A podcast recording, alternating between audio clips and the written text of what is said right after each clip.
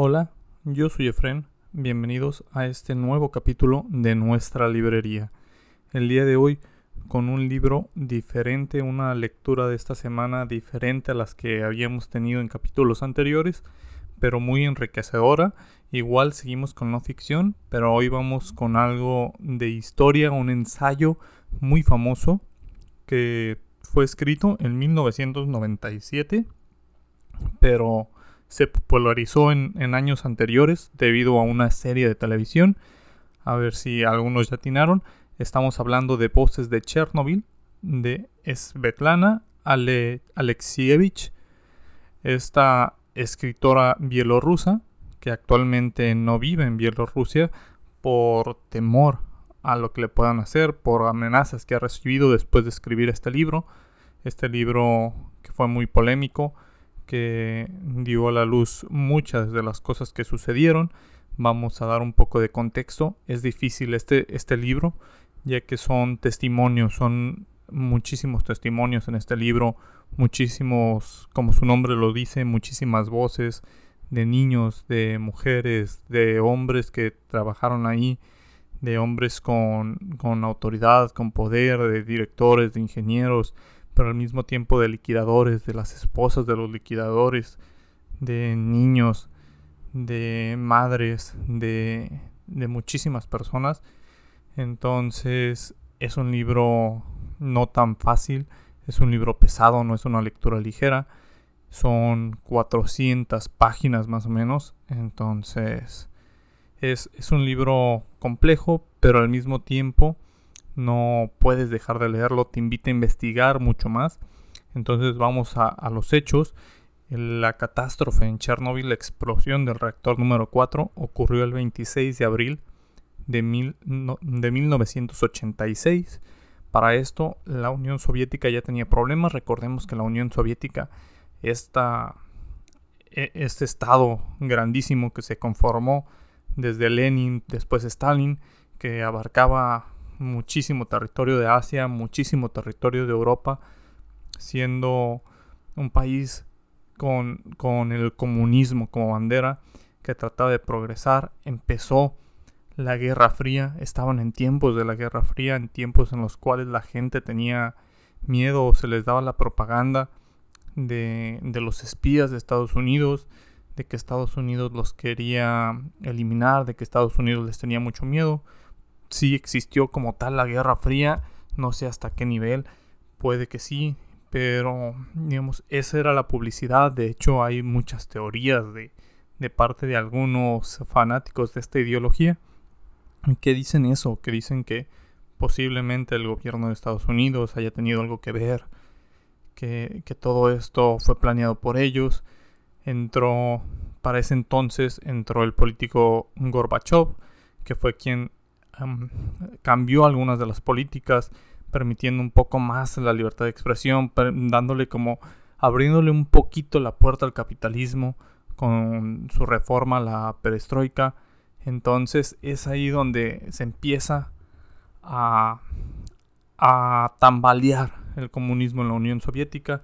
Algunos países ya se estaban queriendo independizar, ya estaban buscando salirse del régimen de la Unión Soviética entonces sucede la catástrofe de Chernobyl. Es ahí el contexto, el cómo se llega a esta situación, cómo, cómo pasó. Para esto el accidente, digamos, no lo plantea tanto en el libro, quita la parte del accidente que ya todos conocemos, por eso la vamos a repasar como muy por encima. El accidente fue una falla en un simulacro, se iba a hacer un simulacro con el reactor número 4 para ver si podía trabajar con menos energía. Se tenía como contemplado un reinicio que no se pudo realizar en la mañana, se iba a realizar en la noche, pero aparte se iba a hacer esa prueba. Entonces parece que hubo una falla en la comunicación, es ahí donde empezó a fallar, empieza eh, explota el reactor. Entonces es, es ahí, ese es lo que, lo que sucedió, la antesala, todo el contexto. Aquí empieza con historias muy fuertes, de hecho la primera de ellas se popularizó en la serie de HBO, la serie de Chernobyl, aquella en la cual una mujer se va con su esposo, tienen, empiezan a formar una familia Este esposo es un bombero. Ese día 26 de abril suena la alarma. Él como bombero va a apagar el incendio. Parecía todo común. Cuando de repente, pues ese, esa persona, ese bombero, Basil, en el nombre de ese, y Lyudmila, la esposa, Basil, pues de repente termina en el hospital porque tenía quemaduras, tenía, era, era algo raro, era algo diferente. Tenía, tenía como llagas en la piel, estuvo expuesto, fueron de los primeros expuestos a la radiación. Están en el hospital en, en Pripyat, la ciudad donde, donde se atendían, la ciudad de, del reactor. Posteriormente son llevados a Moscú. Para esto, Lyudmila, su esposa, logra colarse, logra entrar, a pesar de estar embarazada. Entonces, a pesar de todo eso, se esconde con vendas la, la panza de embarazo, la barriga de embarazo, para poder entrar con él. Entonces, en este, en este texto, en esta entrevista que se tiene con, con ella, habla de cómo ella, pues, no iba a dejar a su esposo o a su a su alma gemela con quien se había casado recientemente, con quien esperaba una hija por algo que no sabía que existía, por algo que no tenía ni idea, por un enemigo invisible como la radiación. Entonces ella, ¿cómo, cómo no podía darle un beso? ¿Cómo un beso podía ser mortal para, para ella? ¿Cómo un beso de alguien que se había quemado le podía afectar a ella y a su embarazo? No lo comprendía. Aparte, ¿cómo lo iba a dejar solo? ¿Cómo iba a dejar que muriera? ¿Cómo, ¿Cómo podía pasar eso? Ella no entendía esa parte. Pasaron 14 días. Basil muere en, en Moscú. Para esto, más tarde, meses más tarde, ella da a luz a su hija que muere a las 4 horas de haber nacido por niveles de radiación altísimo. Había tenido ya mutaciones genéticas esa pequeña bebé porque ella absorbió toda la radiación Posteriormente, esta mujer, Lyudmila, se, se embaraza y tiene un niño con problemas. Ya la radiación había afectado su cuerpo, ya empezaba a ser víctima de, de este suceso. las primeras víctimas de, de este. Con esa desgarradora historia, abre con esa desgarradora voz de Chernobyl, de Lyudmila, abre este libro esta escritora bielorrusa y es por el tono en el que va. Quizá no les pueda pues hablar sobre todas las voces, pero es importante esta primera que se hizo muy famosa, que es, que es aún más desgarradora que el capítulo de, de la serie de HBO, que al momento de leerla entiendes el, el dolor, entiendes a, la, a ella, cómo podía, o sea, a pesar de que su bebé estaba ahí, cómo podía ella comprender, cómo, cómo le podían decir que no, que un beso a su marido que se podía morir estaba mal, que podía matar también a, ella y a su bebé. Entonces, un muy buen relato que, que en unas cuantas páginas te conmueve. Y es de ahí de donde va el libro, varios de ese tipo de relatos que les iré contando algunos, les iré contando quiénes son las voces a lo largo de este, de este episodio. Es importante recalcar que este libro fue escrito durante 10 años a la autora le llevó 10 años estar investigando, ir entrevistas, se trasladó a distintos lugares, estuvo en, diferentes países inclusive para poder mm, revisar todo esto, para poder cuadrar entrevistas, para acomodar qué es lo que quería mostrar, qué es lo que las personas querían contar de, esa manera también. Y, y, durante ese tiempo pues hay varios, varias cosas han pasado. Nos cuenta vamos a tratar de darle un orden cronológico, quizá no tanto como vienen acomodados los relatos, pero habla de cómo sucedió. Las personas incluso veían una lluvia, algunos la describen como una lluvia verde, otros una lluvia azul, otros una lluvia amarilla, algo pues normal. Algo había pasado, pero no se imaginaban. De repente el, el incendio parecía todo normal, las autoridades no decían nada y a los a las 36 horas empiezan a desalojar a las familias más cercanas al reactor. Pero les dicen que no va a pasar nada. Es un solo por precaución, se van a ir tres días y regresan. Incluso hay relatos de unos niños que dicen haber dejado sus mascotas. Dice, pues yo dejé a mi hámster con comida para tres días. Yo dejé a mi perrito, yo dejé a mi libro, yo, yo dejé eh, mis juguetes, incluso algunos se lamentan de eso. Y las personas pues solo, solo iban, algunos no querían irse, sobre todo las personas mayores no, no querían, decían que ahí vivían y que ahí iban a estar, ahí iban a morir, entonces ahí vienen los primeros relatos de cómo, cómo empezó a suceder todo esto. Después, conforme va pasando el tiempo, ven que las noticias dicen que todo está bien, que todo está tranquilo, que no sean alarmistas. Algunas personas tratan de, de tomar precauciones, algunas personas investigan o tenían más conocimiento y eran tachadas de eso, de alarmistas. Hay una historia en particular de una maestra rural que dice que cuando pasó todo eso, una amiga de ellos les decía que se fueran, que se fueran todos de, de esa zona, que se llevaran a sus hijos. Ellos la tacharon de alarmista. La amiga se fue y al final de cuentas, pues cuánta razón tuvo la, esta amiga. Pues los efectos de, de la radiación al paso del tiempo hicieron estragos sobre esos amigos e incluso sobre las personas que, que, estuvieron muy poco tiempo, pero pues para estos fueron menores. Habla sobre cómo empezaban a llamar a los expertos una vez que sucedió la explosión. De hecho, muchos expertos confiaban tanto en la física que decían, no, pues este problema se, se resolverá en un par de días, en menos de una semana, cuando se dieron cuenta que el problema era mucho, mucho más grave. Algunos puestos directivos que también tienen voz en este libro nos cuentan nadie sabía cómo resolverlo, nadie sabía lo que había pasado. Era algo sin precedentes para, para el mundo y para la energía nuclear los soviéticos estaban muy a gusto con la energía nuclear. No sabían qué era, no sabían el cómo funcionaba, pero les proveía de energía barata. Les proveía de esa energía que necesitaban, entonces no la cuestionaban, simplemente sabían que estaba bien. Algunos nos cuentan que las lombrices y los escarabajos dejaron de aparecer una vez que el reactor explotó, que durante los siguientes días esos animalitos no estaban. Dicen, las lombrices, no sé, debieron de darnos algo. Ellas se escondían hasta medio metro bajo tierra. Cuando las personas iban a pescar era difícil encontrarlas. Se habían escondido, no salían. Las personas estaban ante un enemigo invisible, pero había unos animales que, que parecían que sí, lo que sí lo detectaban, que parecían que sabía algo mal.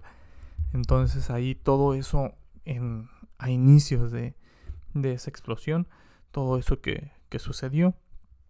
Posteriormente, pues nos van contando cómo se, cómo se va haciendo la vida de cada uno. Entonces nos habla de varios liquidadores. Hay un liquidador en específico que nos cuenta la historia de que él va y ve mucha gente loca. Dice, yo veo mucha gente loca, mucha gente que no sabe lo que está haciendo, gente que no sabe que esto este, los puede matar yo soy consciente de que estoy aquí, que puedo morir, porque yo me quiero morir. Él habla de que lo dejó su pareja, de que lo, lo cambió su esposa. Entonces se fue a Chernobyl, se fue a trabajar, se fue a ayudar para ver si se moría haciendo algo de bien, prácticamente. Hay algunos otros que nos cuentan el cómo se fueron, porque era lo que correspondía en ese momento, después de tantas guerras, después del fanatismo de la Unión Soviética, de esa guerra fría, de, de ser comunista, de ser patriota con este país, era lo normal ir a ayudar, no cuestionar. Había mucho poder del, del gobierno, mucho poder de los militares. Era un poder quizá algo ilimitado, algo injusto sobre otras personas, pero muchos de ellos no, no cuestionaban, muchos de ellos sabían que iban para, para allá y que iban a ayudar. Incluso los militares tenían muchas cámaras, muchas máscaras, perdón, de gases y se dice que no los repartían porque los militares no querían infundir el pánico. Entonces muchos de estos iban hacia allá conforme se iba soltando la información, pasaban los días y fueron otras plantas nucleares quienes detectaron esa radiación que venía de, de Chernobyl y por el viento llegó a otras plantas. Esas otras plantas reportaban el incidente, fue cuando se hizo la luz y fue donde se empezó a ver que algo andaba mal. La gente relata que sabía que algo andaba mal cuando empezaba a ver envases de leche para niños y envases de leche para adultos. No se sabe por qué. Entonces las personas empezaban a saber que algo andaba mal. Aquellos liquidadores que iban ya tenían como ciertas promesas. Algunos de los directores en sus relatos nos hablan de eso, de que a quienes sacaron, por ejemplo, el agua debajo del reactor, días después había, había un tanque con agua debajo del reactor que si se quebraba el piso y el, grafito con, con radio llegaba al agua, podía causar una explosión aún más grande. Entonces tenían que drenar esa agua. Esas personas prácticamente estaban en una misión suicida. Les prometieron carro, les prometieron casa a sus familias, les prometieron mucho dinero, del cual solo les dieron como la primera parte de dinero para que se animaran a hacerlo. Y posteriormente pues no les dieron nada. Todas estas personas obviamente fallecieron. Fue un trabajo que se tenía que hacer. Alguien tenía que hacerlo pero aquí nos cuentan eh, esa parte, una de las personas que estuvo ahí involucradas, que no se les pagó como se debía hacer. Posteriormente había otros que recogían el grafito de los techos, ya que los robots se averiaban, la radiación averiaba los robots. Entonces había ese famoso trabajo de, de segundos, en los cuales podían permanecer 45 segundos a la semana en el techo del reactor y apalear el grafito. Pero se daban premios, entonces quienes apaleaban más les daban 100 rubros más, a veces 500 rubros. Se habla de uno que, que, estuvo prácticamente dos o tres minutos y se les dieron mil rublos como premio por eso. Entonces todas estas personas se les decía incluso que vivirían solamente 5 años posteriores a Chernobyl, algunos sí, murieron a luz al poco tiempo. Quien cuenta la historia tenía ya 10 años de, haber ido a paliar eso y seguía ahí. Entonces es lo que nos cuentan. Otra parte de los relatos es la parte de las mujeres. Ahí hay dos, nos podemos ir por dos tipos de relatos. El primero de ellos, las mujeres que quedaban viudas. Las mujeres como Lyudmila, a las cuales el gobierno llegaba y les daba medallas, les daba diplomas, incluso algunas les daba un poco de dinero y les decía que estaban con un héroe, pero ellas, para ellas no era consuelo. Su vida estaba prácticamente terminada, o su vida que conocían en ese momento, porque tenían que ir a una nueva ciudad, tenían que hacer una nueva vida, y ahora sin la pareja con la que habían estado algún tiempo, la pareja que habían elegido. Entonces, hay varios de esos relatos en los cuales estas mujeres pues no encuentran ese consuelo. Quisieran tener a su pareja nuevamente, quisieran saber cómo, cómo pasó todo, el por qué no les dijeron si tuvieron elección o incluso si sabían el riesgo en el que estaban. Todas esas dudas de esas personas. Incluso hay alguna que deja frases memorables en el libro, algo así, como de que lo único que estaba segura es que nunca más sería feliz, porque me parece que esa persona perdió a su, a su pareja y aparte perdió a su bebé. Todo esto gracias a la radiación y eso nos lleva al segundo, a la segunda arista con la cual podemos ver los relatos de, la, de esta parte femenina. Es la parte en la cual las mujeres empiezan a tener complicaciones con, con los embarazos. Recordemos el primer relato de Lyudmila, en el cual habla de que perdió a su bebé, de que a las cuatro horas de nacido, pero hay varios relatos. Me, me viene a la mente el de una mujer que tiene a su hija con aplasia, es decir, todos los orificios que debe tener el cuerpo son pegados, entonces no tenía por dónde por dónde hacer sus necesidades, tenía ese tipo de problemas.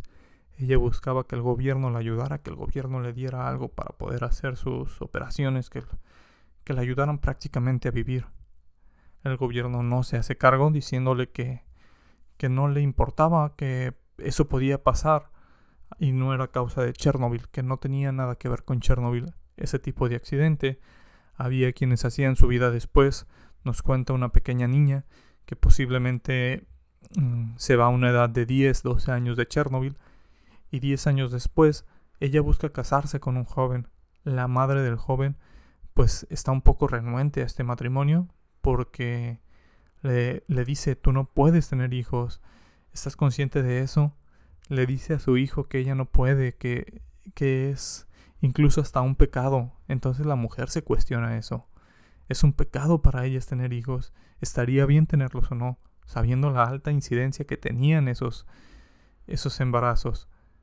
Se dice que hasta el 93 hubo 200.000 abortos en Bielorrusia a causa de, de todo esto, del, del accidente nuclear, de toda la radiación. Las mujeres tenían ese miedo, los doctores tenían ese miedo. Hay un relato en específico de un niño que dice que no entiende por qué los doctores querían que no viviera. Dice, pues es que he escuchado en pláticas a escondidas que, que, mi mamá que a mi mamá le decían que no me tuviera, que los doctores le decían que yo no, que yo no podía vivir. Entonces, toda esa parte que se empieza a complicar con este fenómeno, lo cual nos lleva a la siguiente parte de relatos que podría ser las voces de los niños. Los niños que jugaron un factor muy triste en, todo, en toda esta historia. Aquellos niños que, que cuentan que estaban en la, en la escuela o que acababan de salir y de repente pues se los llevan en un camión a todos ellos.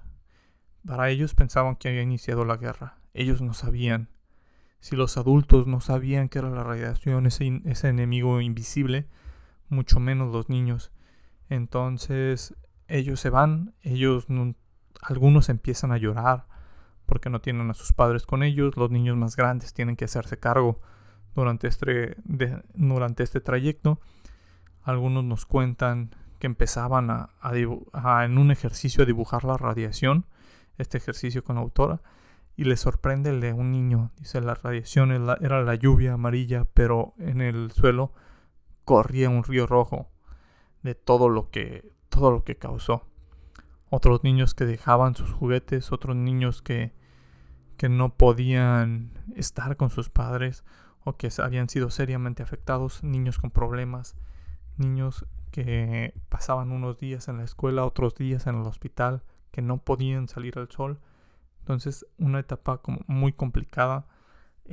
se dice que en Bielorrusia, que fue el país más afectado, a pesar de que todo esto sucedió en Kiev, Bielorrusia fue afectado en un 23% de su territorio entonces las, consultas oncológicas o los casos oncológicos en, en una población de 100.000 habitantes eran de 82 personas por cada 100.000 antes de 1986. Después de 1986 el promedio subió a 6.000 por cada 100.000 habitantes. Entonces ya eran 6 de cada 100 tenían ese tipo de problemas. Se hablaba ya de los casos Chernobyl, estos niños que también sufrían ese tipo de bullying, eran señalados, no encajaban, empezaban a hablar de la muerte. Hay un relato de una maestra en el cual dice los niños antes del accidente estaban intrigados por la vida, el cómo, cómo se creaba la vida, cómo de dos hombres podían hacer una persona. Posterior al accidente, cuando retomaron clases, los niños se preguntaban el cómo llegaba la muerte, el cómo morían, qué se sentía, qué era lo que pasaba con las personas. Entonces, todo el tema de los niños es muy cruel en este libro, muy crudo, pero así es como debe ser. Son las voces de ellos, es lo que sintieron, es una forma de sentir empatía por ellos. Entonces, también merece la pena leerlo. Otro, otro relato en específico de un liquidador de animales nos habla de, de cómo se tenía que eliminar a todos los animales, a todas las mascotas que se quedaron ahí porque eran portadores, porque podían esparcir la radiación. Nos cuenta que los perritos era muy fácil liquidarlos. Estaban esperando a sus amos afuera de sus casas, estaban esperando a sus familias, entonces era fácil con ellos. Dice, los gatos eran un poco más complicados, pero aún así se podía. Conforme fueron eliminándolos, se volvía cada vez más difícil. Incluso nos cuenta esta persona del relato en específico, este liquidador, yo nunca voy a poder olvidar un perro negro al cual tuvimos que enterrar vivo, porque le disparamos una vez y lo herimos, pero no murió. Y tuvimos tan mala suerte que a nadie nos quedaban cartuchos disponibles, entonces se tuvo que ir así. Dice que nunca va a poder olvidar ese, ese perrito. Muchas personas dejaron a todo tipo de mascotas que algunas siguieron ahí, algunas se, reproducen algún, con deformidad sobre todo y muchas otras pues tuvieron que haber sido liquidadas porque incluso hay poblaciones que están ahí en zonas contaminadas, en zonas que deberían ser zonas de exclusión. Hay esas poblaciones olvidadas, por así decirlo, en las cuales se tiene comida pues con radioactividad, los animales, las vacas, todo de sus alimentos con radioactividad, así viven, no tienen otra opción porque han sido olvidados, han, han estado ahí por tanto tiempo, no se quisieron mover, no tuvieron los medios y es difícil. en las voces de Chernobyl aparece el director de la Fundación de Niños por Chernobyl, que, que, trató de apoyar, de darle alimentos a todos estos niños para que no comieran pues comida radioactiva, que no tuvieran agua con radioactividad. Volvemos al tema de este enemigo invisible.